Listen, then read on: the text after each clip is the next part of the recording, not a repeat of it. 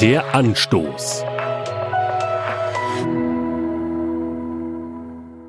Ist es ein Zeichen von Schwäche, wenn ich jemand anderes bitte, mir zu helfen? Dieser Gedanke kann einem kommen, wenn man Psalm 37, Vers 5 liest. Dort steht, Befiehl dem Herrn deine Wege und hoffe auf ihn, er wird's wohl machen. David hat diesen Satz geprägt, und der Zusammenhang legt nahe, dass David allen Grund gehabt hatte, sich aufzuregen. Immerhin beginnt der Psalm mit den Worten Entrüste dich nicht über die Bösen.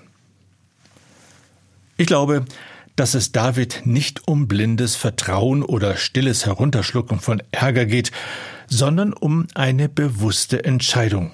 Etwa so ich entscheide mich jetzt angesichts verschiedener Möglichkeiten, Gott meinem Herrn zu vertrauen. Deswegen will ich es so halten, wie König David mir das rät. Ich will meinen Blick auf Gott richten, mit ihm meine Wege besprechen. Ich will um Einsicht und Durchblick bitten und für die Fähigkeit, mich nicht aufzuregen.